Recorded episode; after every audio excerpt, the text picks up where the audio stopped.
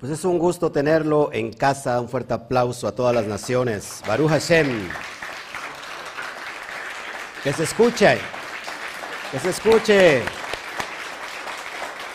Baruch Hashem.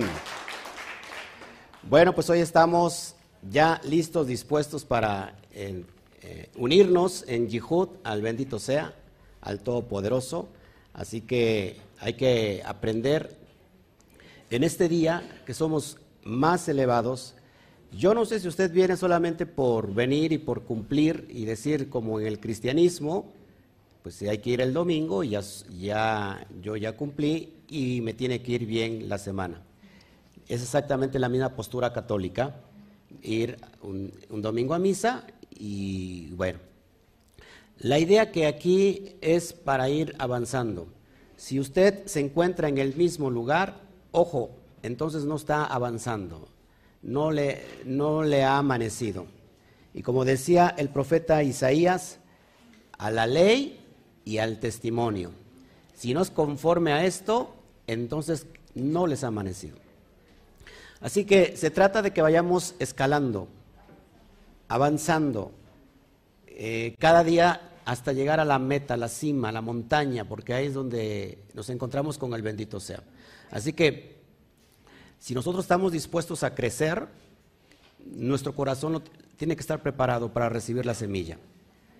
Una, tierra, que ahora vamos a hablar de la tierra, y no precisamente de la tierra que tienen algunos en las uñas, porque si no tienen tierra para sembrar ni para cosechar, entonces eh, la tierra se convierte en nuestro corazón. El corazón es aquel que cambia la temperatura para poder manifestar que hay una semilla, una palabra del Eterno, y entonces que cuando el Eterno da una palabra, sabemos aquellos que entendemos el mundo espiritual que no regresa a él vacía sin antes cumplir lo que se, lo que se acometió, el propósito para lo que fue enviado.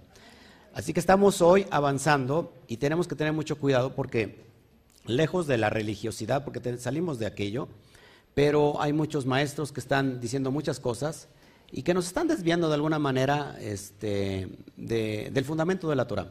Eh, se ha llegado a cuestionar el texto de la Brit Hadashah que no existe.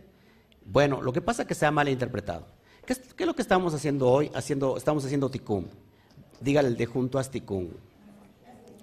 Y para los que no saben qué es tikkun, no es tucán, es tikkun. Y tikkun significa arreglar, componer.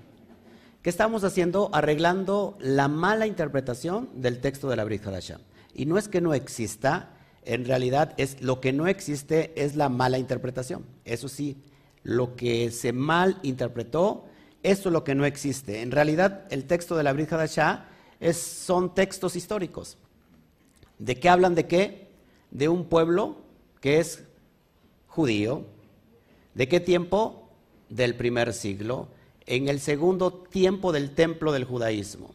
Es en ese tiempo donde se narra la historia de un pueblo judío que cree en la Torá, que tiene costumbres judías, que el rabino que se sigue y que seguimos es judío, que se hizo circuncisión, la Brit Milá, al octavo día, que, se, que lo presentaron también en el templo y que estudió la Torá y que estudió con, grandes maestros también, él es un gran maestro, y que después él ayudó a expandir el mensaje de la Torah.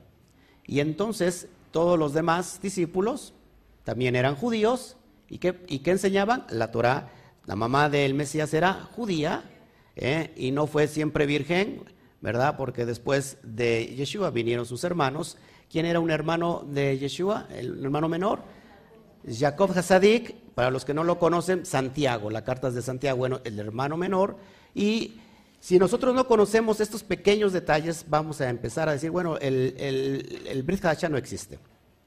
Así que el Brit Hadashah es un compendio histórico, sobre todo el libro de, de Maser, de los Sheliachim, que es Hechos, que nos está diciendo eh, con fundamentos históricos lo que pasó en, en ese tiempo del primer siglo.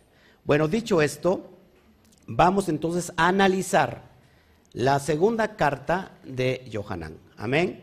Para eso yo le, puse el texto porque cuántas personas hay que de aquí sacan cuando dice en, primera, en el primer versículo de segunda de Johanán a la señora elegida, que esta carta está enviada a la señora elegida, se piensa en automático que quién es la señora elegida. Pues María, ¿no? María, María siempre virgen. Y vamos a ver si, si es para María, vamos a ver si es para María, que de hecho no se llama María, sino se llama Miriam. Miriam, y vamos a entender entonces el contexto de esta bendita carta. ¿Quién escribe este libro? Pues queda por sentado porque el que la escribe se, manifiesta como el anciano. ¿Qué es el anciano desde la perspectiva hebrea? El anciano no es aquel que está viejo solamente, el anciano tiene que ver con, con el sabio, con la sabiduría, con el liderazgo. Así que Johanán, Johanán es Talmid de Yeshua y por supuesto entonces es un líder, un anciano, según en el primer versículo. Así que queda claro eh, que esto es el mensaje del mismo Johanán. ¿Qué encontramos en, este lenguaje? Bueno, encontramos un lenguaje muy similar y lo vamos a ver en la tercera, en la tercera carta de Juan, que para muchos no existe, pero vamos a ir estudiando y argumentando todo esto. Recuerden que no estoy basado ahora sobre la Reina Valera, sino que estamos estudiando bajo el contexto del... ¿Se acuerdan de qué texto? ¿Eh? el Codex Sinaiticus. Codex Sinaiticus, el texto más antiguo, al menos uno de los más antiguos que, tenemos. Y Baruch Hashem, que durante muchos años se ha estado eh, compilando porque se estaba fragmentado y, bendito sea el Eterno que hoy lo tenemos. ¿Cuándo y dónde se escribe? Bueno, pues no se sabe. Puede, parece que puede ser escrito desde Éfeso. ¿Se acuerdan que la primera carta fue escrita desde Éfeso? Bueno, pues está escrito en ese tiempo más o menos entre el 70 y 100 del, primer siglo, de la era común. ¿Para quién se escribe? Acuérdense que aquí se vamos a encontrar un lenguaje, diga conmigo, figurado. Una, dos, tres, figurado. ¿Alguien me puede decir que es un lenguaje figurado? Algo que no es literal. haciendo una comparación de las características de algo o alguien con otra, con otra cosa, ¿no? Es como le digo, mi esposa tiene los labios color de rubí, ¿o no? ¿Sí? Dientes de perla. Y muchos se voltearon y decían, ay, tiene, ¿de veras tiene los dientes de perla? Ahorita la dejamos chimuela porque las perlas valen mucho. Pero es algo que es un lenguaje figurado. Ahora, entonces el autor va a escribir Ponga atención, por favor. El autor va a escribir en un contexto de persecución. El pueblo está siendo perseguido. Y bajo ese contexto, el autor va a escribir en códigos. Queda claro que se escriben códigos para que no se entienda o cualquier persona que sea ajena no lo pueda entender. Por ejemplo, en los taxistas tienen sus códigos para hablar, ¿verdad, Nacho? Siete, como por ejemplo, una... 10-7 significa fuera de, de, frecuencia. ¿Qué más? 10-28, ¿qué es? ¿Eh? 10-28 es el apodo de uno. Otra. 1085 la esposa. Wow, fíjate, no sabía yo. Estoy con mi 1085, ¿no? ¿Eh? Bueno, ya no pregunto lo demás, ¿verdad? Pero se supone que esos son códigos que si usted y yo escuchamos ese lenguaje, diga conmigo, no lo entendemos. ¿Quién lo entiende nada más? Los que están dentro de ese atmósfera, de ese contexto. Lo mismo va a pasar exactamente con estos escritos y, ¿qué creen? Ya queda muy, muy poco para el Apocalipsis. Hay mucha gente que tiene miedo. No, queda muy poco para que nos metamos a escudriñar el libro de Apocalipsis. Y Apocalipsis, que también se le puede deber a este autor, está completamente codificado. Amén. Así que tenemos que ir entendiendo todo esto. ¿Por qué se escribe esta carta? Juan escribe esta carta o Johanán para responder a las falsas enseñanzas, apúntelo por favor, de que Yeshua es Dios, de que Yeshua es Elohim. Por eso se escribe esta carta, porque se pensaba en ese tiempo ya que Jesucristo o Yeshua Hamashiach no vino literalmente a la tierra en carne, sino que para unos fue un ángel, para otros es el mismo Dios encarnado, y entonces se explicaba, había miembros que enseñaban que el Mashiach no tenía un cuerpo físico y no se debía recibir eh, entonces en sus casas o en sus congregaciones. Johanan dice y escribe para denunciar esta falacia y que si alguien lleva ese mensaje, que no lo reciban en su casa. Amén. Entonces, esto es lo que vamos a ver en esta, solamente es un capítulo, si se puede llamar así, porque solamente tiene tres, 13 versículos. 13 el número de la mala suerte. Ah, muchos, muchos piensan que es el 13 el número de la mala suerte, ya, ya, ya hablamos del número 13. Amén. ¿Cuál es el bosquejo? ¿Cómo podríamos armar el bosquejo de este escrito? Bueno, recordar a la Keilah el mandamiento más grande que está en la Torah. ¿Cuál es el mandamiento más grande? El amor. El, amarse los unos a los otros. Y también se les advierte en contra de los falsos maestros y los engañadores dentro de la Keilah. Amén. Eso es lo que vamos a, encontrar. Así que por eso está es muy importante que podamos nosotros entender todos estos contextos. No me tardo mucho, son 13 versículos, pero creo que, hay mucho material, mucho, pero mucho material para poder entender. Si nosotros aprendemos del lenguaje de Yohanan, vamos nosotros a comprender el texto de qué? De Apocalipsis. ¿Qué significa Apocalipsis? Revelaciones. ¿Cuánto les da miedo el Apocalipsis? Ahorita ya no le da miedo, pero escucháis, me daba miedo. De hecho, el Apocalipsis se, dio para, se escribió para que se tenga alegría. Alégrense todos los que escuchan esta profecía. O sea, eso es para dar alegría. Y vamos a ver que en ese tiempo, cada vez que encontramos un escrito, tenemos que ver el contexto, en el tiempo, qué está pasando alrededor. Y que esa era la alegría para el momento y para el tiempo. El detalle está que, ya pasaron dos mil años. Así que vamos, vamos a ir enseñándolo con mucha sabiduría. Amén. Bueno, ahora sí nos metemos entonces al texto. Y dice así el primer, el primer versículo. El mayor, recuerden que estoy en el Códex Sinaítico, el mayor a la elegida y a sus hijos. En el Códex Sinaíticus dice a la elegida y a sus hijos. El Reina Valera dice a la mujer. Dice, a quienes amo en verdad. Y no solo a mí, sino también a todos los que han conocido la emet, la verdad. La verdad es algo que no cambia. La verdad en hebreo es emet, alef, men y taf. Primer letra del alefato hebreo, la, letra intermedia de todo el alefato hebreo y la última letra del alefato hebreo. Es decir, que todo el alefato hebreo es toda la palabra. Por eso en el Salmo 119 dice que la suma de tu palabra es la verdad. ¿Ok? ¿Qué es la verdad? La verdad se suma 441, 4, 4 más 1, 9, y multiplicas la cantidad por 9 por la, cualquier cantidad, y el resultado final te va a dar siempre 9 cuando sumes sus dígitos entre sí. Nunca cambia la verdad. Es, póngalo prueba y es impresionante. Ahora, verdad entonces no es otra cosa que la Torah. La Torah es la verdad. Entonces el mayor, el sabio, el anciano escribe para la elegida y sus hijos.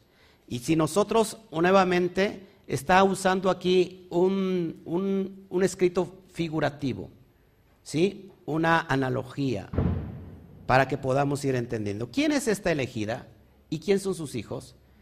Los católicos dirán, pues es la, es la Virgen María. Los cristianos dirán, pues es la iglesia. El detalle está que ¿cuál iglesia? Hay más de 40 mil denominaciones cristianas. ¿Cuál? ¿Cuál será? Testigos, mormones, adventistas, metodistas, presbiterianos, bautistas, pentecostales, eh, neopentecostales y, y un sinfín de... ¿Cuál iglesia? Vamos entonces a entender quién es esta elegida. Y cuando usted lo entienda, en realidad brincará. En la Reina Valera dice, el anciano a la señora elegida y a sus hijos, a quienes yo amo en la verdad, y no solo yo, sino también todos los que han conocido la verdad. Así que, nuevamente nos posamos en la historia y vemos que el autor es, ¿de qué, de qué eh, nacionalidad era el autor?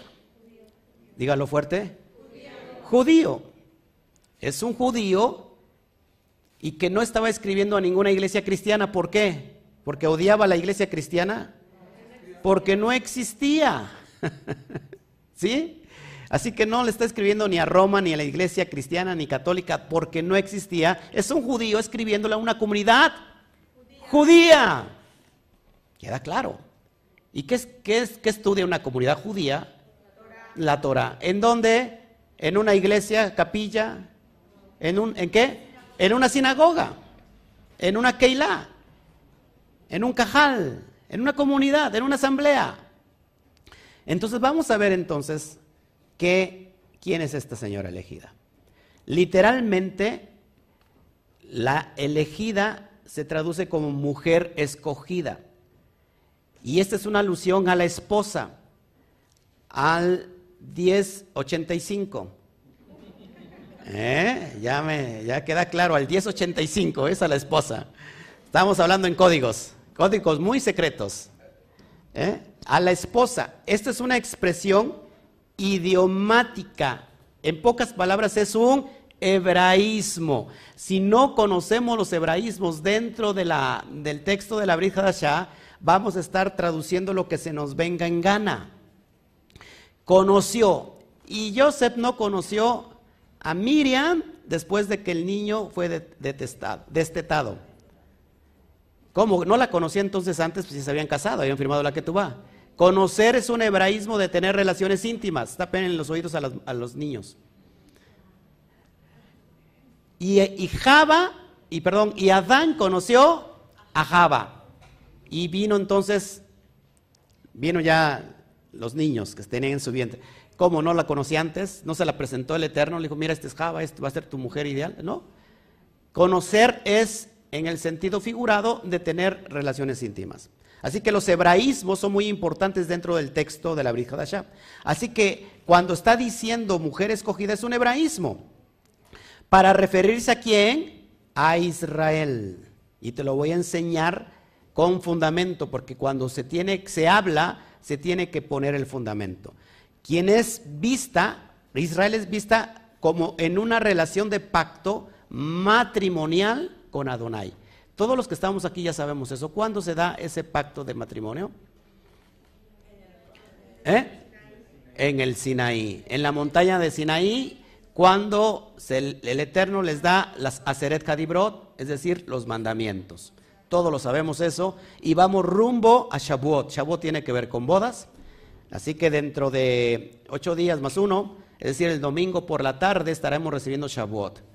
En, alusión a la novia a la esposa al 1085. Seguimos entonces. En el judaísmo, ojo aquí, en el judaísmo Jerusalén o Jerusalén es la capital de Israel y esta es vista como una esposa. ¿Y qué creen? También como una madre. ¿Cuántos sabían eso? ¿No? ¿No sabían eso? Que Jerusalén es vista como esposa, pero también como madre. Y por supuesto, sus ciudadanos si ella, si la capital es la madre, sus ciudadanos serían qué? Los hijos. Vamos a explicar esto para que lo vayamos entendiendo. De hecho, en el libro de revelaciones, Jerusalén o Jerusalén es presentada como viniendo del cielo, como una esposa escogida lista para su marido. Vamos a estudiarlo para que vean que esto aquí es un hebraísmo y podamos ir entendiendo. Vamos al texto de Apocalipsis 21.2. Acompáñame, por favor. Lo tienes en pantalla, pero de todos modos, acompáñame. Saludo mientras a todos, a todos los que están conectados en YouTube y en Facebook, por favor, póngale en YouTube, me encanta, me gusta, compártalo. Si no te has suscrito, suscríbete y activa la campanita de notificaciones. Y si estás en Facebook, ponle en corazón y compártelo en todas tus redes sociales y en tus grupos de WhatsApp.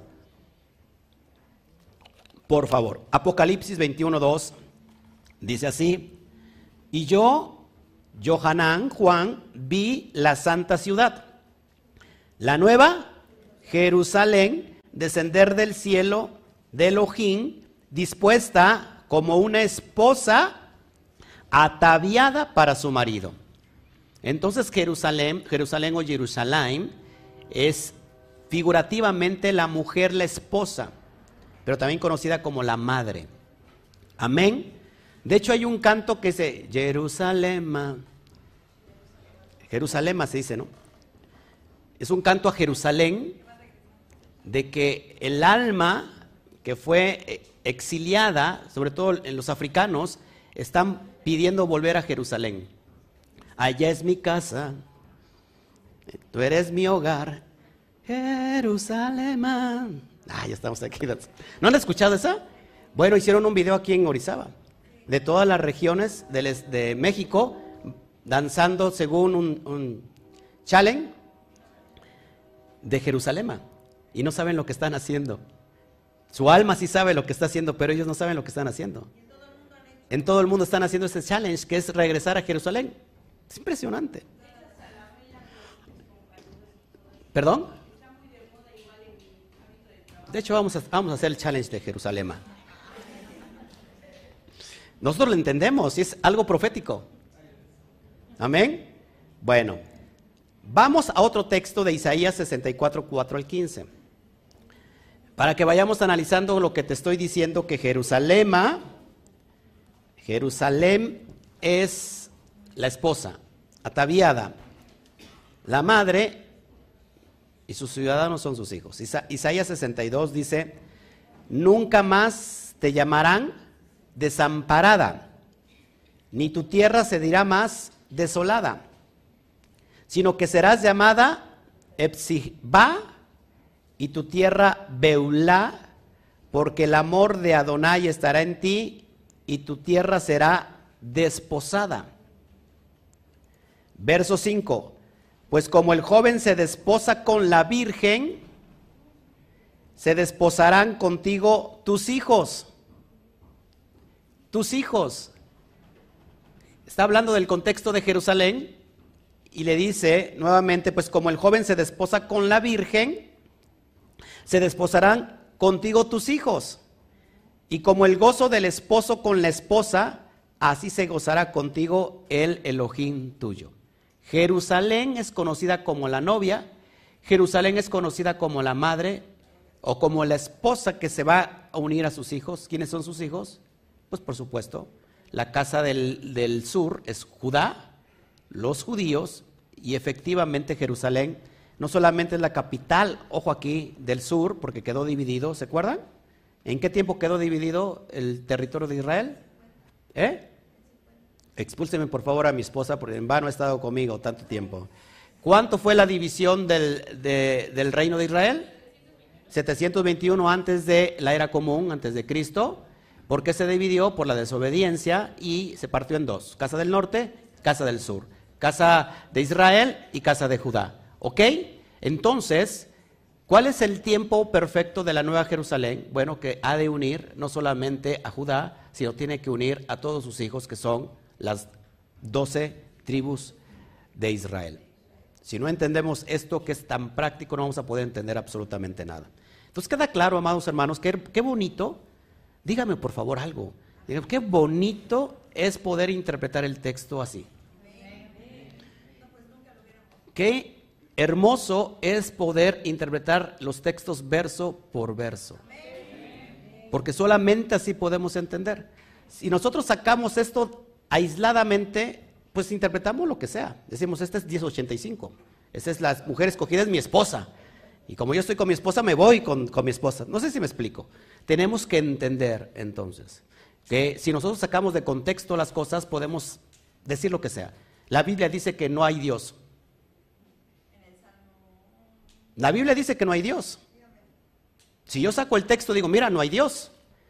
Pero dice, el insensato dice, no hay Dios. ¿Te das cuenta cómo si nosotros nos olvidamos del contexto inmediato, pues sacamos lo que sea?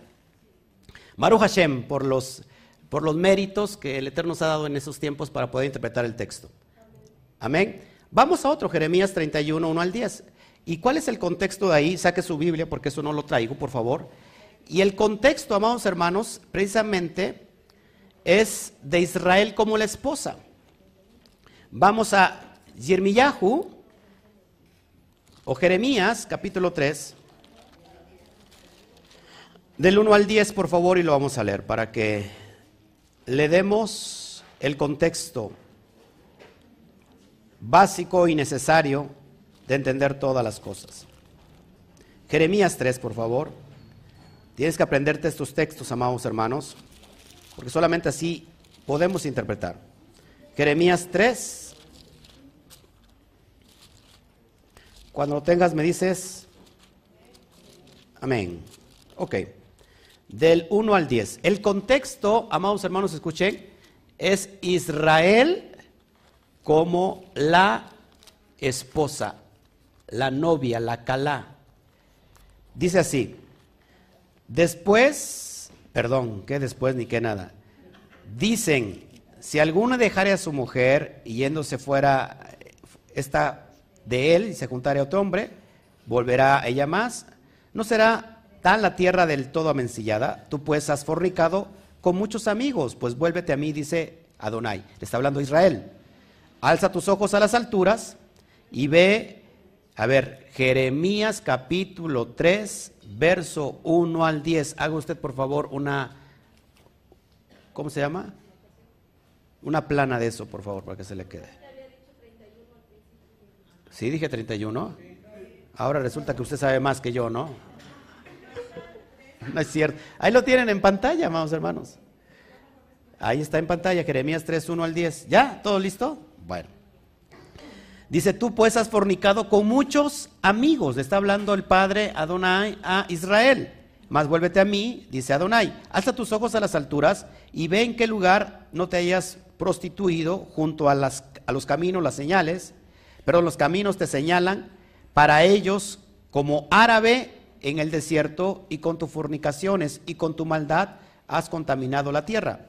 Por esta causa las aguas han sido detenidas y faltó la lluvia tardía y has tenido fuerte frente de ramera y no quisiste tener vergüenza. A lo menos desde ahora no me llamarás a mí, Padre mío, guiador de, mi juventud, con, guardará su enojo para siempre, eternamente lo guardará. He aquí que lo, que has hablado y hecho, cuántas maldades pudiste. Entonces, todo el contexto es de que a pesar de que Israel se comportó como una ramera, dice, me he acordado del tiempo de tu desposorio, cuando andabas detrás de mí como novia en el desierto. Te volveré, me volveré a casar contigo, Israel. Me volveré a unir contigo como un esposo lo hace con su, con su mujer. Entonces el contexto de Israel queda, queda claro que Israel es la mujer elegida. Ahora, ya visto el texto nuevamente, eh, volvamos a el verso 1 de, segunda de Juan, el mayor a la elegida, el líder, el, el anciano a la elegida y a sus hijos, queda claro entonces quién es la elegida? Israel. A ver, vamos a entender esto porque aquí, si nosotros no, comprendemos el texto, ¿por qué se dice, ¿alguien conoce la teoría del reemplazo? ¿De dónde viene la teoría del reemplazo? ¿O qué significa la teoría del reemplazo? La teoría del reemplazo dicta o dice que, que el Eterno, que Dios rechazó o desechó a Israel. Precisamente por el texto que te acabo de leer, pero no lo terminan leyendo todo el libro, todo el capítulo. Ahora, amados hermanos,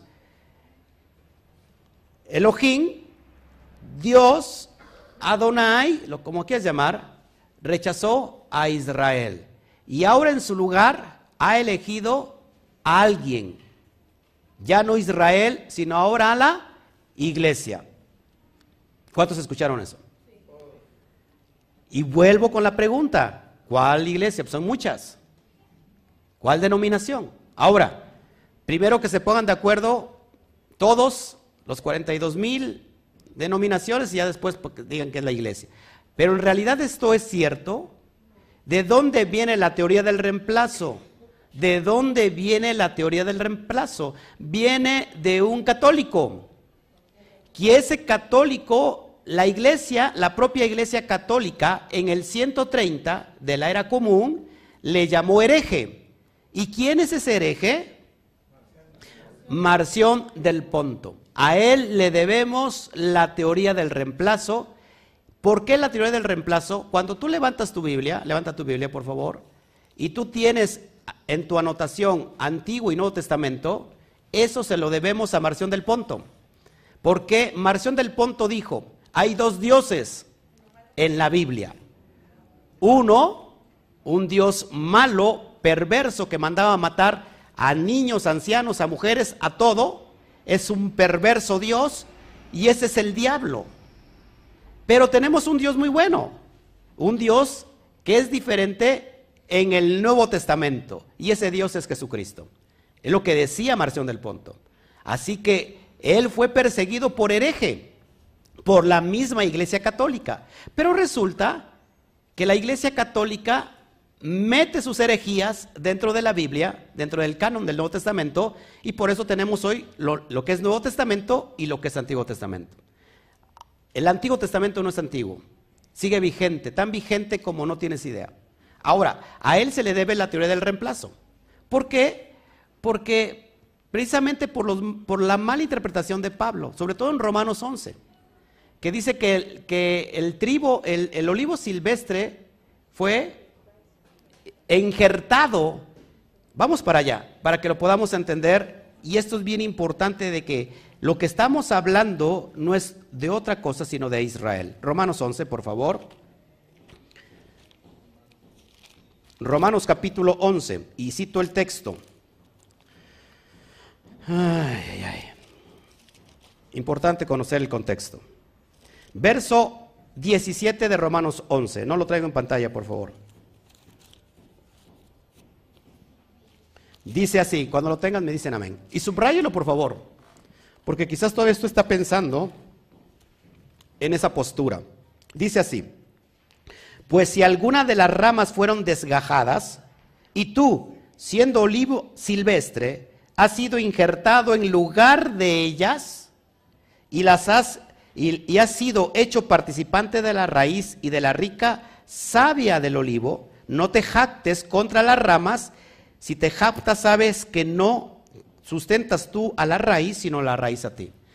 Pablo, en este escrito, supuestamente mal interpretado, está dando a entender que el olivo silvestre son los gentiles que ahora fueron injertadas en lugar del pueblo de Israel.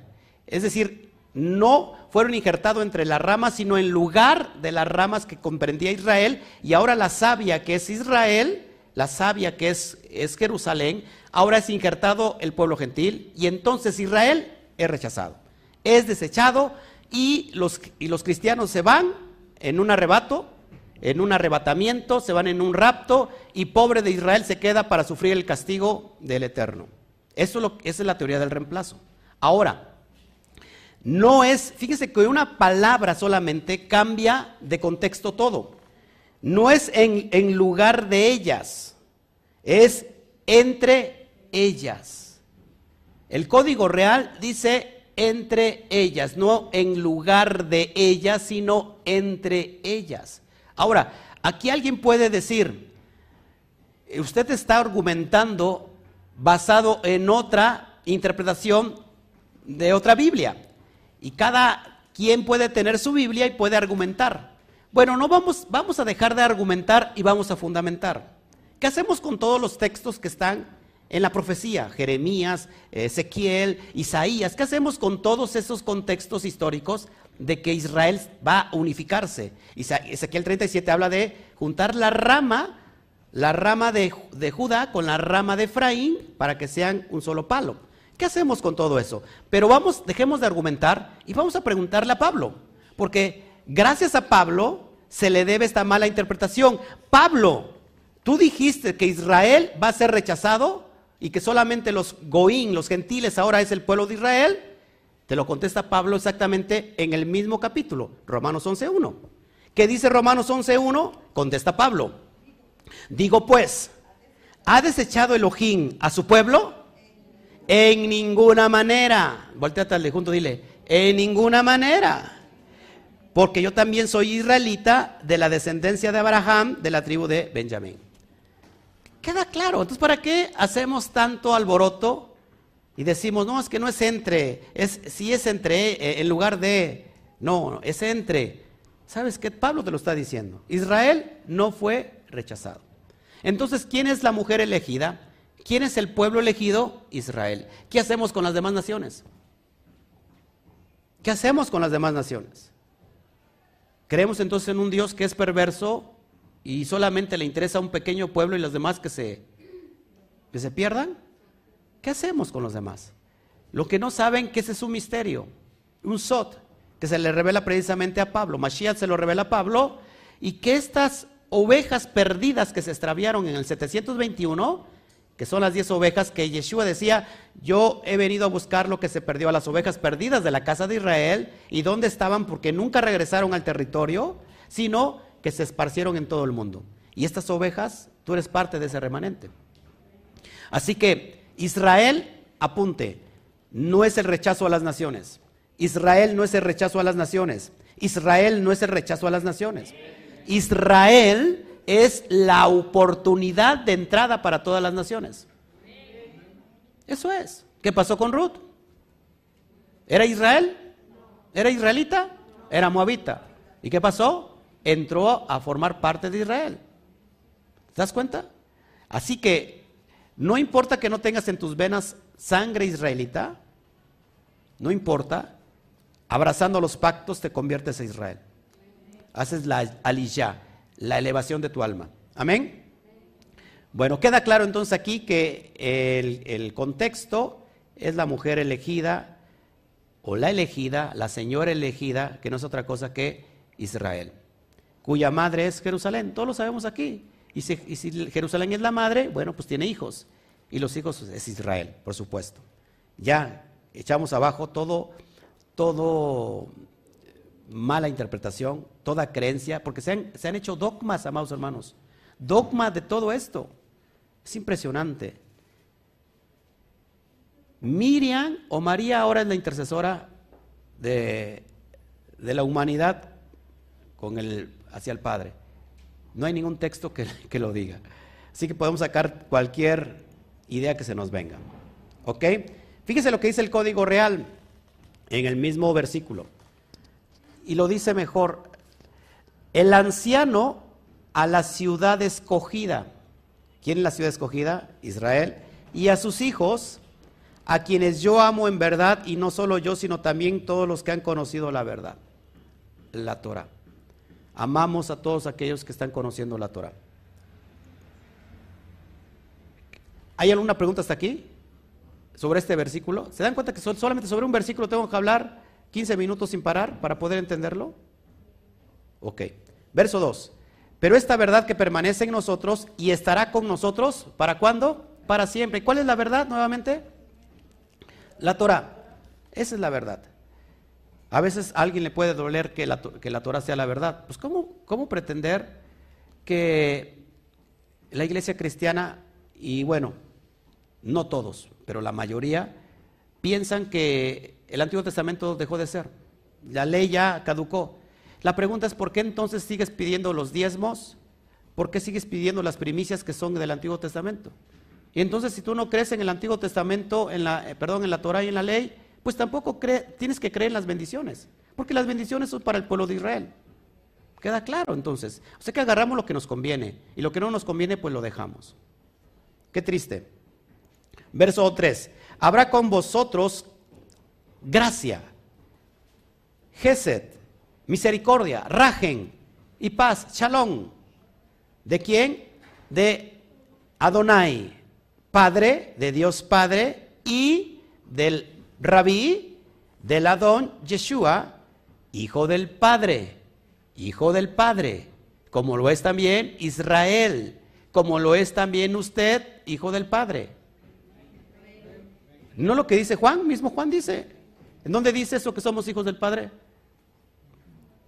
¿Sabes cómo repite nada más por como parece manada de la me ¿Dónde dice que somos hijos?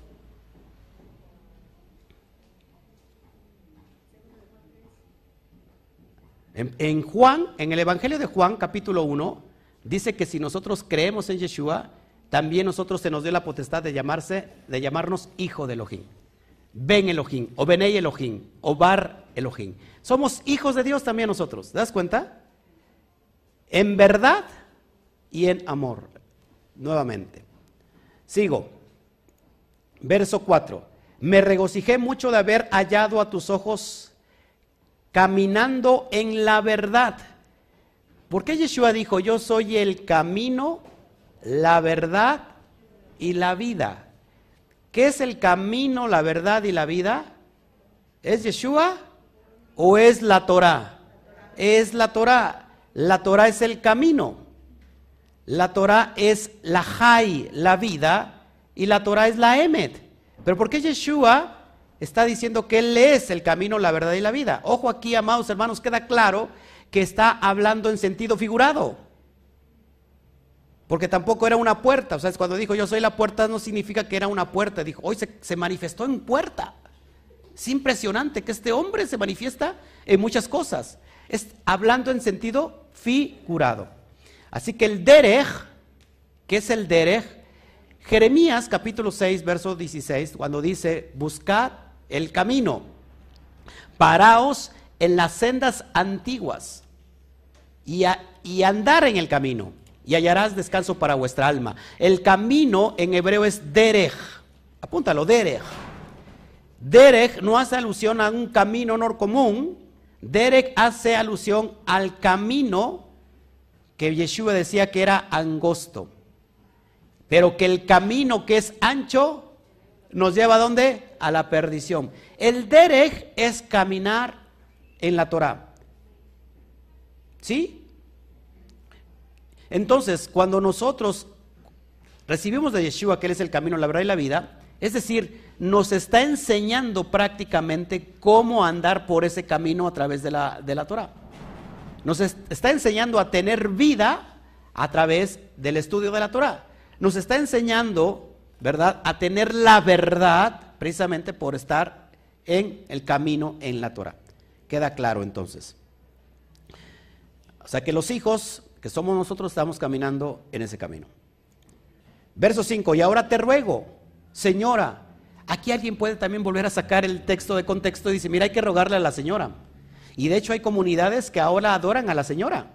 ¿Y qué creen que dicen que la señora? El Espíritu Santo. El Espíritu Santo, porque alguien escuchó del término judío decir que el, término Ruach Kodesh es femenino. Y, claramente está que es femenino. ¿Por qué? ¿Qué, se traduce como, como Ruach Kodesh? Ruach, espíritu. Kodesh, santidad. El espíritu de la santidad, ¿es femenino o masculino? es femenino. Es un término femenino, pero no, no significa que sea una señora.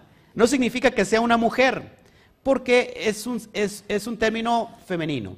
También el espíritu de la santidad, pero también Ruach HaKodesh significa divina presencia.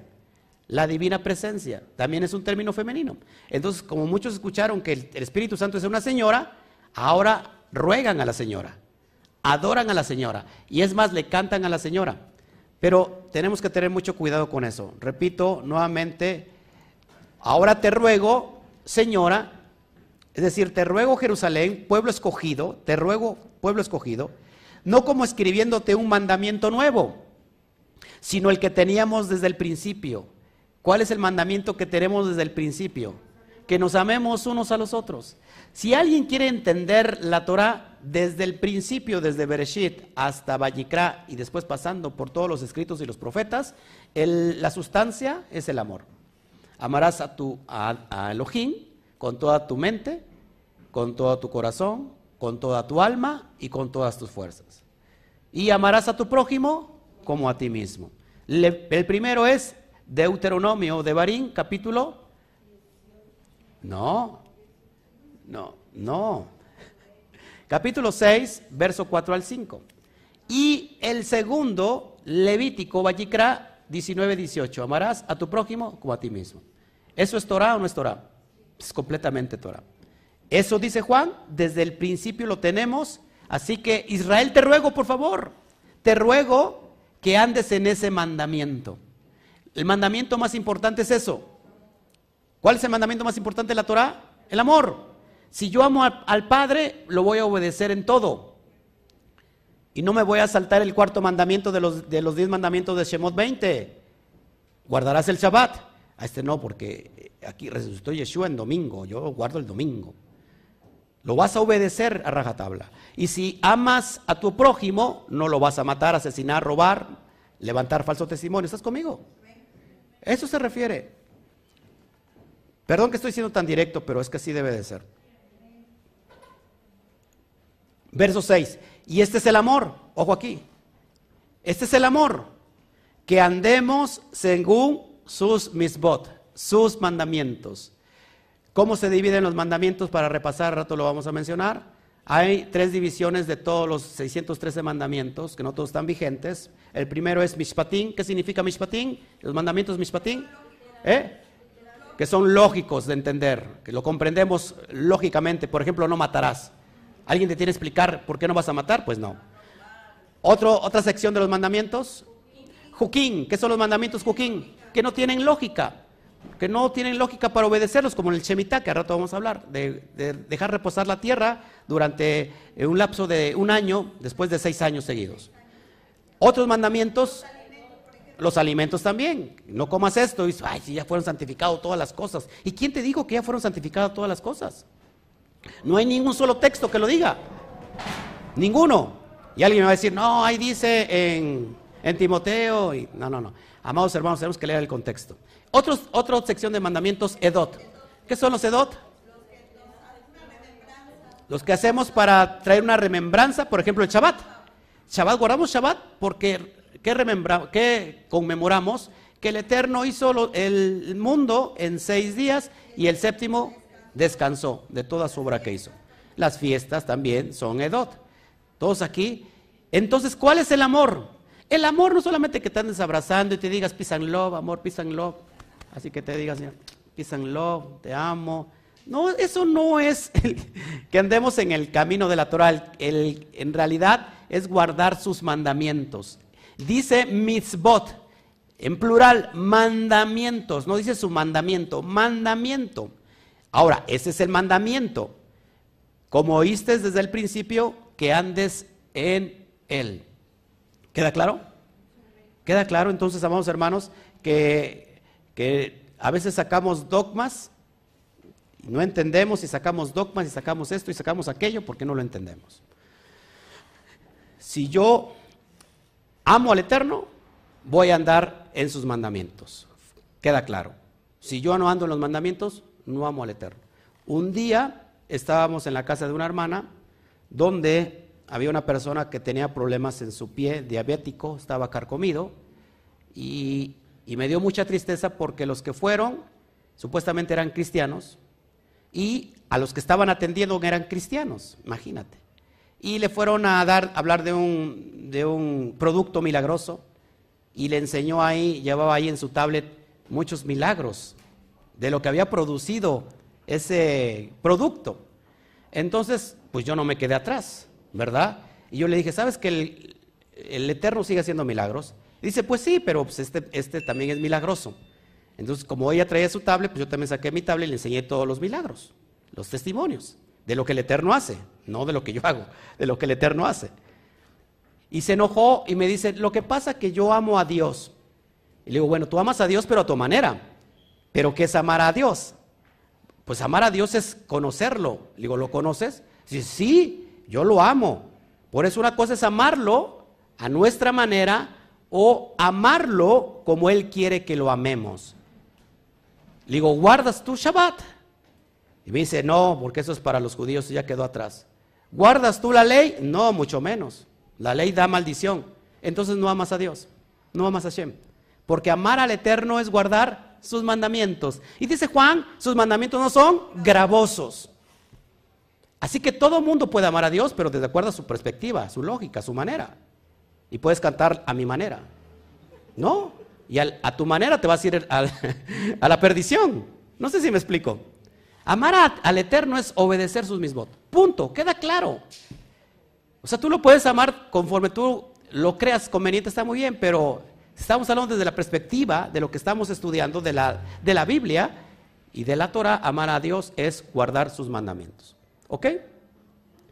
¿Estoy siendo directo? Pues sí. Verso 7.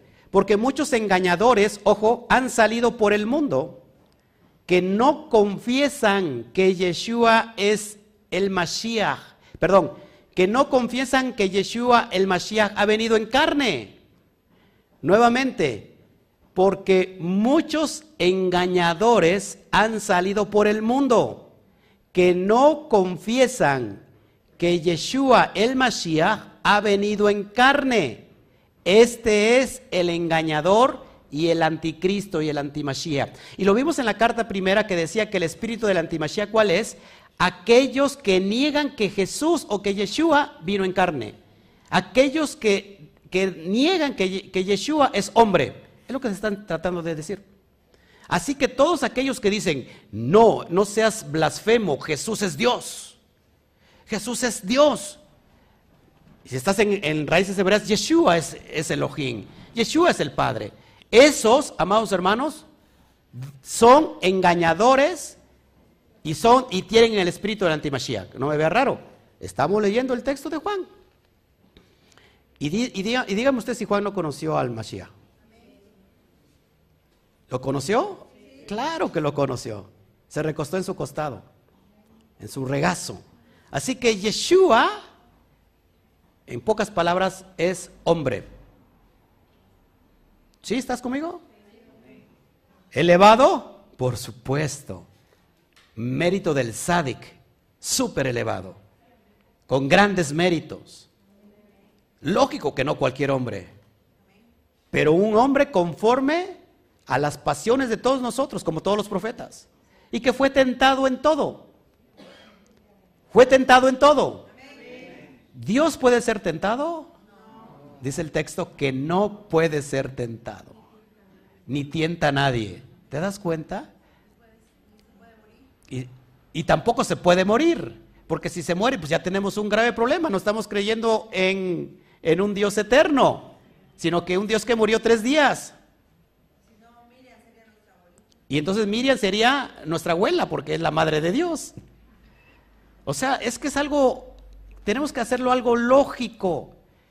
Así que Juan, es impresionante que, ¿por qué durante mucho tiempo y muchos siglos, aún la cristiandad y aún dentro de las raíces hebreas, no están escuchando a Juan que está diciendo que aquel que niegue, que no confiese que Yeshua vino en carne, que es hombre, que es humano, entonces realmente está llevando una doctrina errada y ese tiene el espíritu del antimashiach.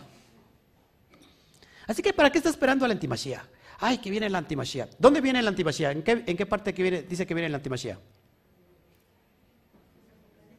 ¿En qué? No, no, no dice ninguna parte en Apocalipsis que viene, habla del anticristo. En ninguna parte. Pero se nos enseñó que ahí viene el, eh, viene el anticristo. Lo que dice del anticristo lo dice Juan. En esto. ¿Y qué es el espíritu del antimashiach? Pues que tú estés diciendo otra cosa que no es negando que Yeshua es hombre. Pablo dice que tenemos un intermediario entre Dios, entre Elohim y los hombres, Jesucristo o Yeshua HaMashiach, hombre. Y mismo, el mismo Pablo dice que haya en nosotros el mismo sentir que hubo en Yeshua. Si Yeshua es Dios, ¿puede, puede haber en nosotros el mismo sentir? Ahora, porque dice Pablo que todos, hasta que todos lleguemos a la estatura del varón perfecto. ¿Podemos llegar a la estatura de, Dios? Pues no. Pero sí del sádic, del justo. Entonces, esa es una realidad.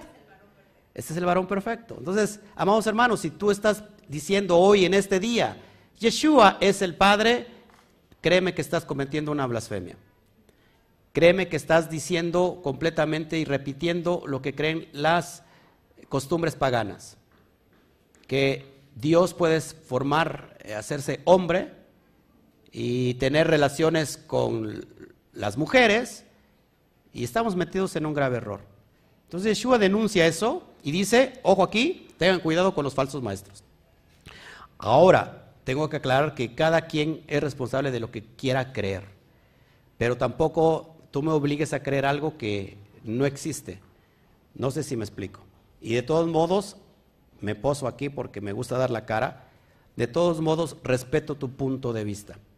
Si tú estás diciendo lo contrario, muy, muy, ¿cómo decir? Muy, muy, muy respetable. Pero no significa que entonces, como yo no estoy de acuerdo con tu postura y tu dogma, entonces no significa que entonces tú me tengas que criticar a mí y decir que yo tengo que creer lo que tú crees. Al fin y cuentas, cada cabeza es un mundo y, puede creer en lo que quiera. Pero eso sería un irresponsable si a ustedes que están aquí y a las personas que están del otro lado, yo no, como maestro, yo no expongo en su correcta eh, contextualidad. Ya uno exponiendo en la correcta contextualidad, entonces cada uno de ustedes va a elegir lo que quiera creer. Pero si usted cree algo que no existe y de eso ha, levantado un dogma, bueno, pues es su creencia y es su fe. Acuérdense que nosotros, dice el judaísmo, que nosotros somos partículas limitadas de Hashem. Una partícula limitada, ¿sí? Un fragmento, pero que es limitado, porque todos tenemos el en Elohim. ¿Acaso el fragmento limitado puede entonces volverse ilimitado y ser más grande que, que Dios? Queda claro que no. Bueno. Seguimos avanzando. Es bien importante esto. Verso 8. Mirad por vosotros mismos. No perder las cosas que habéis hecho, sino recibir una recompensa completa. Cuando nosotros andamos en el camino, cuando nosotros guardamos los mismos, tenemos que recibir una recompensa completa. ¿Sí? Verso 9. El que avanza y no permanece en la enseñanza del Mashiach, no tiene Elohim. En México, sobre todo la politiquería, dice el que avanza, el que no tranza no avanza. Pero en el mundo espiritual es todo lo contrario. El que avanza y no permanece en la enseñanza del Mashiach. Baruch Hashem. Se me terminaron las pilas. Bueno, les decía yo, nuevamente, el que avanza y no permanece en la enseñanza del Mashiach, ¿qué enseñó o cuál es la enseñanza del Mashiach? ¿Eh? La Torah. ¿Qué enseñó? ¿Filosofía? ¿Enseñó cosas apartadas de la Torah? Si hubiera enseñado algo que no es Torah, ¿ustedes creen que los judíos que lo siguieron lo hubieran seguido? Pues claro que no. Y el que permanece en la enseñanza, es decir, la enseñanza de la Torah, tiene al Hijo y tiene al Padre. ¿Te das cuenta? Si yo estoy en la verdad y yo digo, Yeshua es Yahweh, lo voy a decir como lo dicen muchos unicitarios. Yeshua es Yahweh. Y Yahweh es Yeshua. Y todo el mundo está diciendo, amén, sí, amén. Esa, esa doctrina, amados hermanos, la vimos en la cristiandad. ¿Qué cristiano le va a ser se le va a hacer difícil convertirse a esto? Pues ninguno. Porque si mira, chévere, nomás cambiamos los nombres. Y seguimos dentro del mismo cristianismo, pero nos vestimos diferente. Nos vestimos como judíos. Nos volvemos, se, vuelve más, más, más, ¿cómo se llama? Inclusive más que los judíos se creen. Amados hermanos, una doctrina que nos acaricia, una doctrina que nos, ¿cómo es la palabra? que nos apapacha, esa no es la doctrina del Eterno. La doctrina de Hashem una y otra vez te va a, confrontar a ti mismo, a tu propia realidad. Por eso la Torah es, el espejo, donde en el espejo vemos nuestros errores, los, las imperfecciones que tenemos. Pero una doctrina que te apapache dice, mira, tú crees en el cristianismo que, Jesús es Dios, aquí también lo creemos, nada más que ya decimos diferente. Baruch Hashem. Y estás en la misma doctrina, no sé si me explico. Pero entonces dice que el que permanece en la enseñanza del Mashiach, queda claro cuál es la enseñanza del Mashiach. Si alguna, si alguien viene a ti y no trae esta enseñanza, échalo fuera de tu casa. Así lo dice, mira, si, algún, si alguien viene a ti y no trae esta enseñanza, ¿cuál es esta enseñanza? Pues la Torah, no lo recibas en la casa y no le desees bien. No le, fíjate que yo soy muy, yo, bueno, yo soy muy bueno ahorita, pero aquí Juan está diciendo, es más, ni siquiera lo bendigas. ¡Wow! Eso es impresionante. Leo otra vez. Si alguien viene a ti y no trae esta enseñanza, ¿cuál es esta enseñanza? Sobre todo en el contexto de que, de que Yeshua es hombre. Si no trae esta enseñanza y dice Yeshua es Elohim, dice, no lo recibas en la casa y no le desees bien. ¿Cómo desearle bien en ese sentido cuando alguien sabe, sabemos que está mal? Lo que tenemos que hacer es orar por la persona, ¿verdad? Porque si le decimos, te bendigo, estás bien, es como, como que estamos nosotros afianzando algo que, que, es erróneo. Es lo que quiere decir.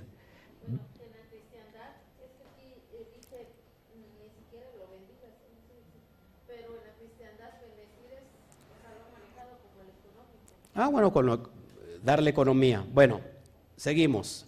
Verso 11, porque el que desea el bien participa en sus malas obras. Es decir, que Juan, estamos viendo a Juan como alguien completamente, ¿cómo es la palabra? De una sola pieza, alguien extremista, alguien, ¿o cómo es? ¿Eh? Radical. como él a Yeshua, así me dice que yo soy un radical.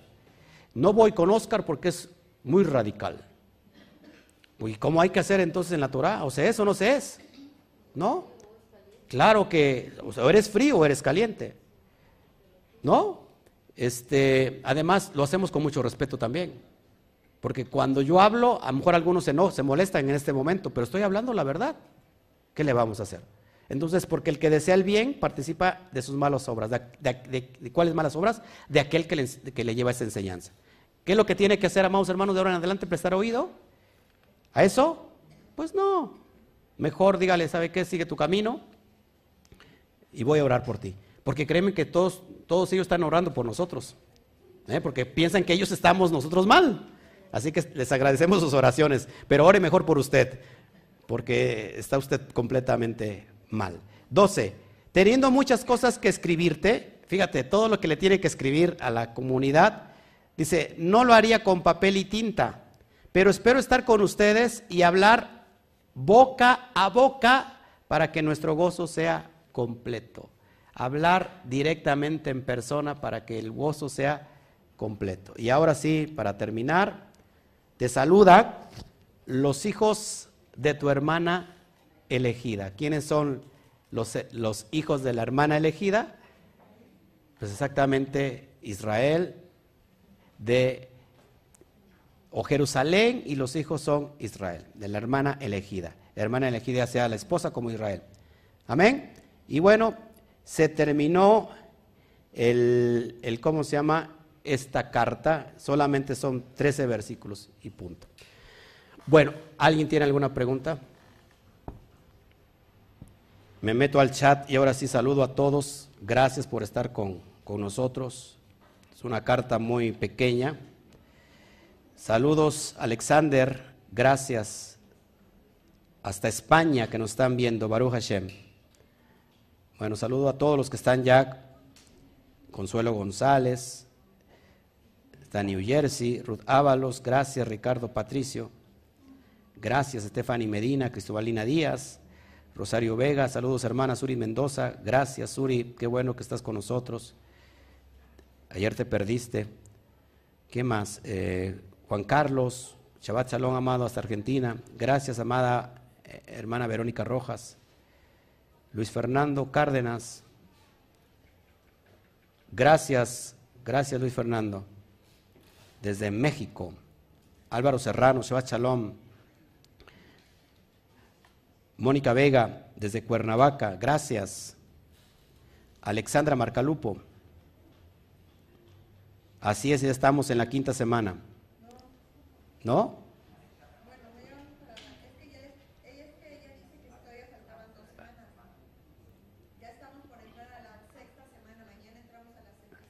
Por eso estábamos en la quinta. No, ya estamos cerquita ya. Yamel Pizzi, gracias.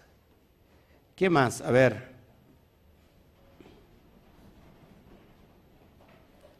¿No hay preguntas?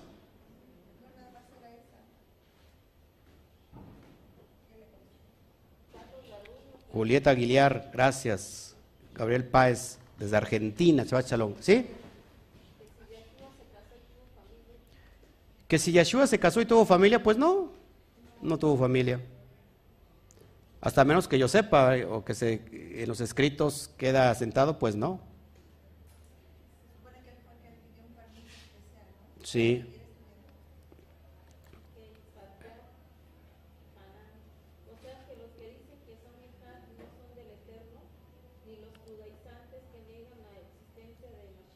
Ah, buena pregunta de Batya. O sea que los que dicen que son Ejat no es del Eterno, ni, ni los judaizantes que niegan la existencia de Mashiach, pues supuesto, o sea, hay dos, hay dos, miren, hay tres puntos claves que tenemos que aclarar. aclarar.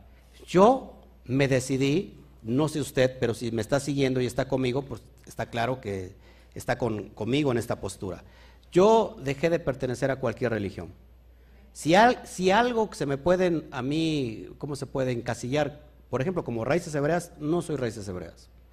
No tengo religión, porque religión es esclavitud. La religión te hace vivir en conflicto y hace que de este lado, que practican alguna religión, critican a estos que practican tal religión. Y viceversa. Hay tres posturas dentro de lo que conocemos las raíces hebreas. Una es la unicidad.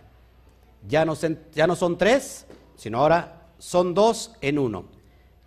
¿Estás conmigo? Esa es la unicidad. Lo que precisamente denuncia, yo no, lo que denuncia precisamente Johanán, está diciendo que esos tienen el espíritu del antimachía. Ahora, ¿significa que esos son del diablo entonces? Pues no. Lo que tienen que hacer es recapacitar y, y concordar con lo que está escrito en la Torah. Por el otro lado, hay el judaísmo, que es una rama que salió de, estos judíos que son completamente ortodoxos y que están criticando a todo movimiento mesiánico.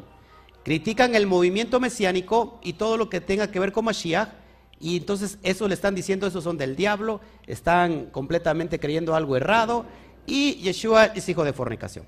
Esa es la postura, es decir, que entonces los ortodoxos criticando a los cristianos y a los de raíces hebreas y estos pues no se quedan atrás y también los siguen criticando.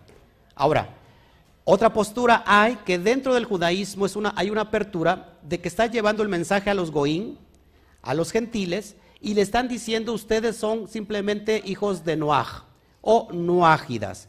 Ustedes no pueden guardar el Shabbat, no pueden hacerse la circuncisión, ustedes pueden eh, ser, como sea, simpatizantes de la Torah y pueden seguir congregándose el día domingo no hay ningún problema.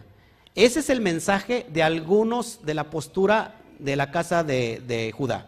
Tengamos mucho cuidado, porque las tres posturas, presta atención, las tres posturas están completamente en esclavitud. ¿Sí? Porque están defendiendo una religión a rajatabla. ¿Qué es lo que estamos? ¿Cuál es nuestra postura? Nuestra postura es el equilibrio y enseñar conforme a lo contextual, conforme a lo que verdaderamente trató de enseñar el autor en tal libro o en tal carta. Por supuesto, fundamentado en el texto de la Torah. Esa es mi responsabilidad, enseñarles la propuesta, la correcta interpretación.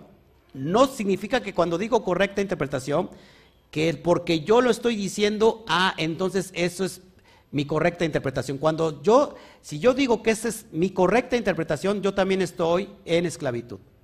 Yo digo que es la correcta interpretación desde la perspectiva de aquel que lo escribió. Ahora, si nosotros tratamos de componer eso que se descompuso, nos dará luz para poder entender efectivamente el contexto literario. Cuando lo entendemos, bueno, tú tomarás la decisión de seguir en esclavitud, en el exilio, en cualquier religión, llámese judaísmo, llámese cristianismo, llámese raíces hebreas, llámese mesianismo, tú seguirás en esa postura, esa es tu decisión, pero aquí nosotros tratamos de enseñar el contexto correcto desde el punto literario, filológico, de lo que son las ciencias eh, bíblicas, poder enseñar el contexto como debe de ser y nuestra base, por supuesto, es la Torah. Nosotros nos fundamentamos en la Torah, nosotros le hicimos caso a Yermillahu que dijo, busquen las sendas antiguas y que ya que las encontraran, caminen en ese camino. Y nosotros estamos haciéndole caso hoy a Yermillahu, Jeremías caminando en esa senda, en esa senda que es la verdad, solamente. Así que yo respeto a todos aquellos que tienen otra postura, pero ¿qué se le va a hacer? Tenemos que decir lo que es la verdad, ¿ok? Espero haberte contestado, amada. ¿Qué más? Sí, amada Bella, soy es mi hermanita. A ver, Connie Montañez. Roe, tenía, hace unos días tenía la duda de que si podía decirle a cualquier persona que el Eterno te bendiga, entonces no es correcto decirles, volvemos otra vez a lo mismo. o sea, aquí estamos hablando de dos posturas diferentes. Nosotros tenemos que amar a nuestro prójimo. Es más, la Torah dice que ames inclusive al extranjero. Y que ames a tus enemigos, dijo Yeshua. En el, el contexto está que si tú estás creyendo en algo basado en la Torah y si alguien viene a tu casa y te trata de enseñar algo que es contrario a la Torah y trae el espíritu del Mashiach, pues dice, pues no lo bendigas. Es en ese contexto. Gracias. ¿Qué más? Pastor Álvaro David dice, Pastor, ¿qué pasa con los que guardan Torah pero no creen en Yeshua y tienen amor? Bueno, efectivamente, hay otra postura. Vamos a condenar a esas personas que no creen en Yeshua, pero están guardando la Torah. ¿Cuál es el tiempo? ¿A quién, quién les va a enseñar o quién los va a convencer?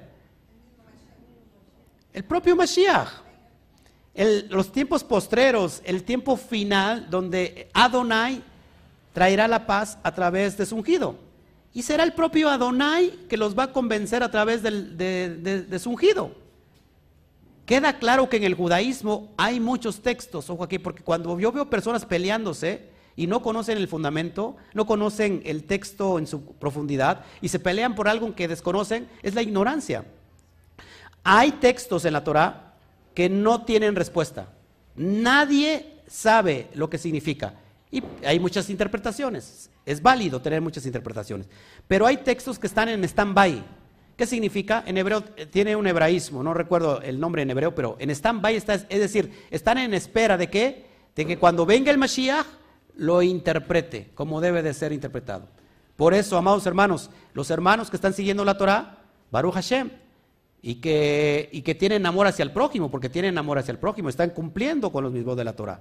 Entonces, el único defecto, a lo mejor, si se puede decir, están, no han aceptado a Yeshua como el Mashiach, pero ¿por qué no lo han aceptado? Por la mala interpretación precisamente de la cristiandad.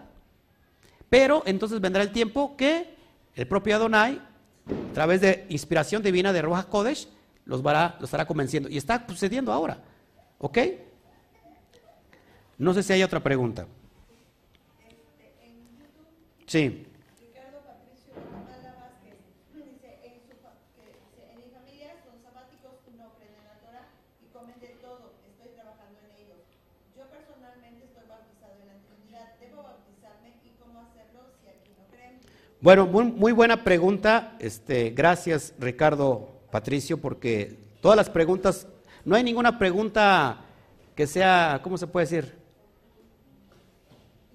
insignificante. Todas las preguntas son, son muy importantes. Esa es una buena pregunta. Dice, pastor, en mi familia son sabáticos y no creen en la Torah y comen de todo. Estoy trabajando en ellos. Yo personalmente estoy bautizado en Trinidad.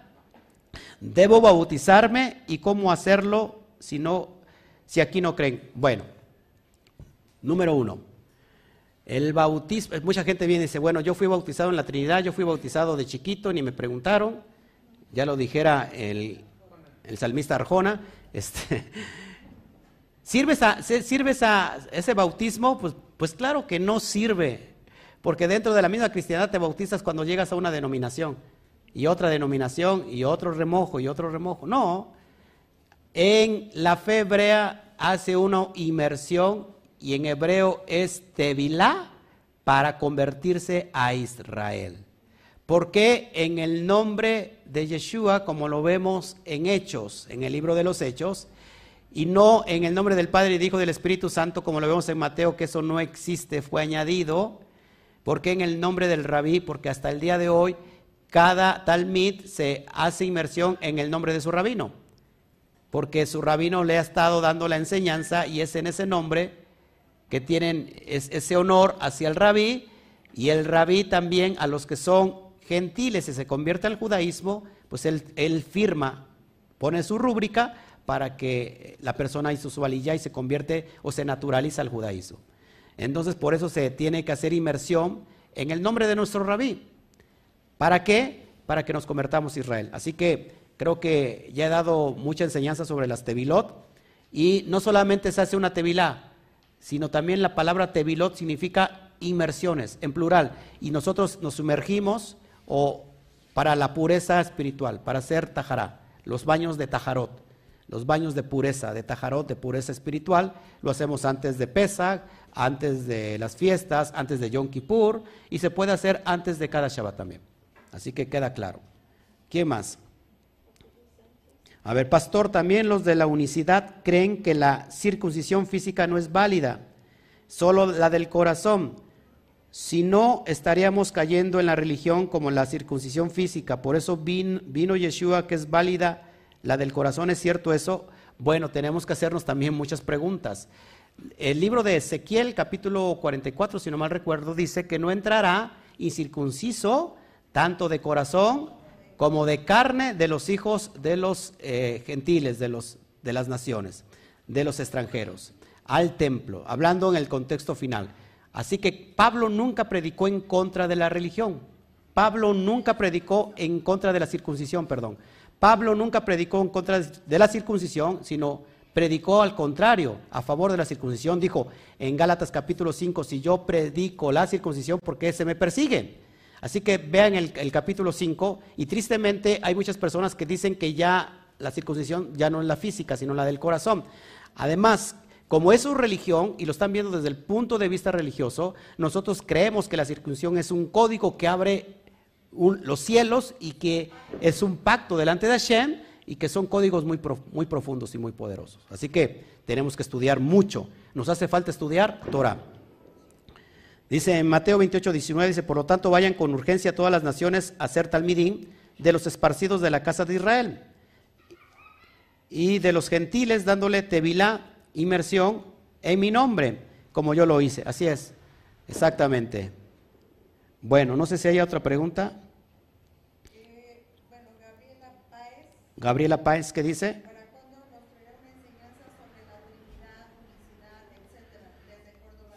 ¿Para cuándo les traeré una enseñanza de la unidad de la Trinidad? Creo que cada Shabbat estoy hablando sobre, sobre esto, ¿no? Sobre lo que es la unidad. Cada, ¿Por qué? ¿Por qué lo hablo? Porque tengo que estar diciéndoles a todos. No, porque las cartas que, el texto que hablo, pues hace alusión a eso y tengo que hablar todos los días, o cada Shabbat, perdón. Pero sí, vamos a hacer una enseñanza completa, ¿por qué no? Sí, porque son, hay muchas personas nuevecitas. Perdone, por favor, por las personas nuevas. La verdad que yo les amo entrañablemente y lo que no quiero ser nunca es piedra de tropiezo. Pero, ¿qué se le va a hacer? Yo tengo que enseñar la contextualidad correcta. Y a lo mejor te puedo hacer daño,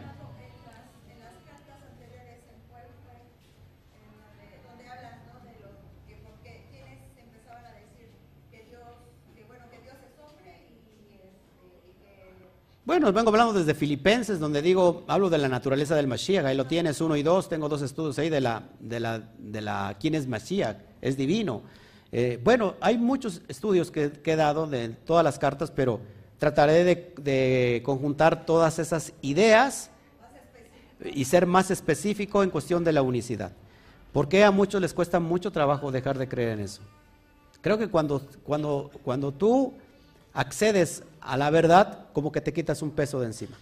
Amén. Además, además, quiero aclarar, porque acá tengo el caso de, de un niño que viene y que le dice al abuelo que no venga aquí porque nosotros negamos que Jesús es el camino, la verdad y la vida. Yo jamás negamos que Yeshua es el camino, la verdad y la vida. Y que nadie va al Padre si no es a través de Yeshua. Eso lo predico siempre. ¿Por qué? Porque Yeshua nos vino a enseñar cómo caminar. cómo interpretar, cómo aplicar los mandamientos de la Torah. Así que nada que ver. Al contrario, estamos qué? Reinterpretando algo que se malinterpretó. ¿Ok? Bueno, yo creo que ya no hay más preguntas, ¿o sí? Muchas gracias, Joseph Alcocer. Sí, bueno, pues les amo, amados hermanos. Ajá, dice, em, hablamos hace ocho días de la Trinidad también, ¿verdad? Hablamos un poquito. En, Primera de Juan, capítulo 5, hablamos un poquito de la, de la Trinidad.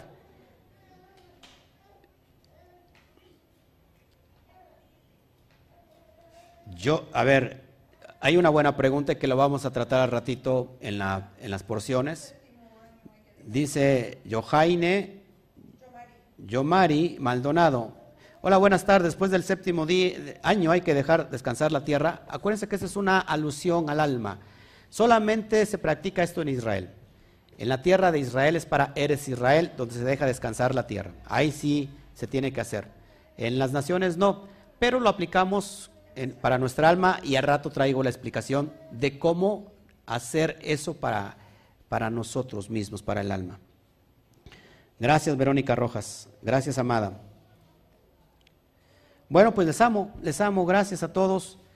No me, no me, no me, no me critiquen, no me vean mal, no me malinterpreten. La verdad que créanme que dentro de mí hay una gran pasión por enseñar. Una Créeme, créeme, una gran pasión por enseñarte lo que está escrito. Si yo no estoy de acuerdo contigo, de acuerdo a tu perspectiva, no, no me juzgues, no, no me maldigas, porque tanto tu perspectiva pues es válida como, como la mía. Pero aquí ni siquiera es importante tu perspectiva ni mi perspectiva. Creo que es importante la perspectiva del autor a quien debemos tal escrito o tal carta. Desde ese punto, entonces respetemos al autor. Amén. Bueno, pues muchas gracias. Gracias a todos. Sofi López, gracias. Pues nos vemos más al ratito. Traemos dos porciones. ¿Cuál vamos a ver? Bejar y Bejucotay. Si nosotros traducimos Bejar y Bejucotay, Bejar significa en la montaña y Bejucotay significa en mis preceptos. En la montaña, en mis preceptos. Entonces lo que vamos a ver al ratito. Amén. Pues que el Eterno les bendiga. Gracias Esther Gordillo, que está viéndonos desde España. Abrazos y saludos a España. Este, por ahí, a lo mejor tenemos una sorpresa para España. o la sorpresa es para mí, qué sé yo. Pero bueno. Gracias, Connie Montañez. Ahora se le han caído muchas escamas de mis ojos. Ese es el, detalle. Gracias, Patricia, Patricia Natal. Estamos para servirte, ya sabes. Cualquier pregunta, estamos para, para servirte. Hay preguntas que me hacen los talmidín y me ponen en WhatsApp y que preguntas profundas no las puedo contestar escrito de forma escrita, porque para mí se me hace muy soso. Eh, entonces prefiero hablarlo por teléfono. Así que tú tienes mi teléfono. Si hay preguntas, entonces ya sabes que las preguntas profundas por teléfono y las preguntas prácticas, pues rápido te las contesto. Amén. A ver, dice Ricardo, ahorita me das la pregunta. Ricardo Patricio dice, Pastor, ¿me puedo bautizar solo? Sí, te puedes bautizar solo. Este, escríbeme, por favor, Escríbeme, ponte de acuerdo conmigo, te doy mi, WhatsApp y te instruyo cómo lo debes hacer, con mucho gusto. Santiago, Santiago Vega, bueno, ahí está, la, ahí está la, la respuesta. Amén. Bueno, pues nos vamos. No sé si hubiera aquí alguna pregunta en la sala. ¿No? ¿Sí? ¿En verdad? ¿Los nuevos? ¿Hay alguna pregunta? ¿No? A ver, hermano.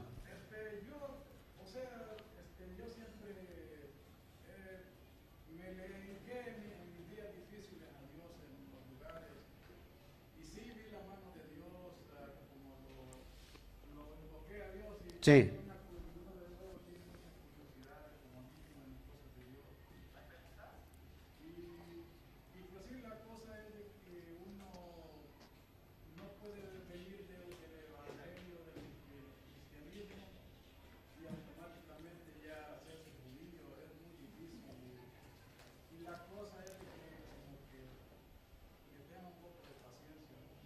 Ah, sí, sí, sí. Pero fíjate que nosotros, o sea, no te tienes que convertir al judío, ¿eh?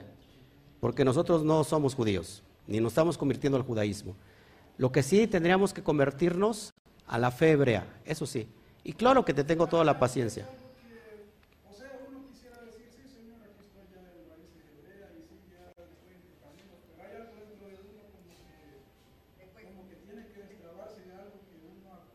Claro.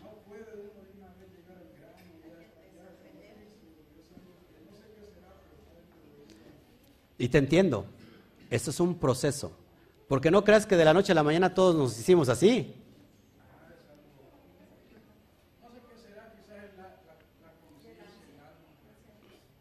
Bueno, pero sí es importante que, no te cierras, ¿va? y, que no eres cuadrado y dices, pues yo creo lo que me enseñaron y ya sino que tú mismo estás escuchando. Un conflicto.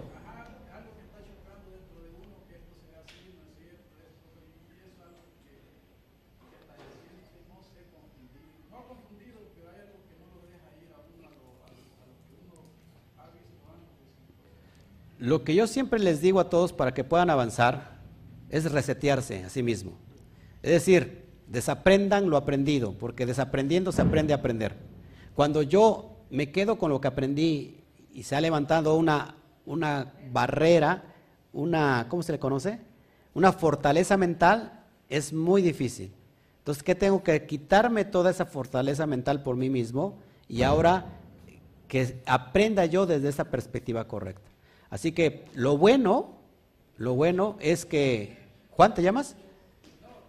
Toño, lo bueno, Toño, es que, que estamos enseñando de acuerdo al fundamento, o sea, los fundamentos.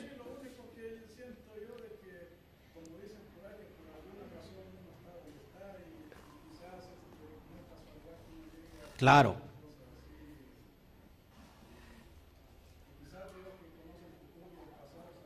Así es. Amén.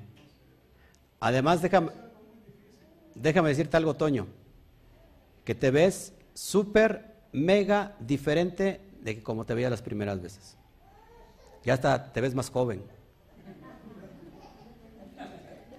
¿Eh? Bueno, pues Baruch Hashem, ¿no? Por lo que el Eterno está haciendo. Bueno, pues nos vamos, que el Eterno me los bendiga, nos vemos a ratito, no le cambies de canal, bueno, pues ya voy a cerrar, pero regrésate de otra vez al canal a ratito, a las 5 de la tarde nos estamos viendo, que el Eterno te bendiga, que el Eterno te guarde y nos despedimos de todas las naciones diciéndole un fuerte a la cuenta de tres, Shabbat Shalom. Así que, Baruch Hashem, nos vemos. Que el Eterno te bendiga.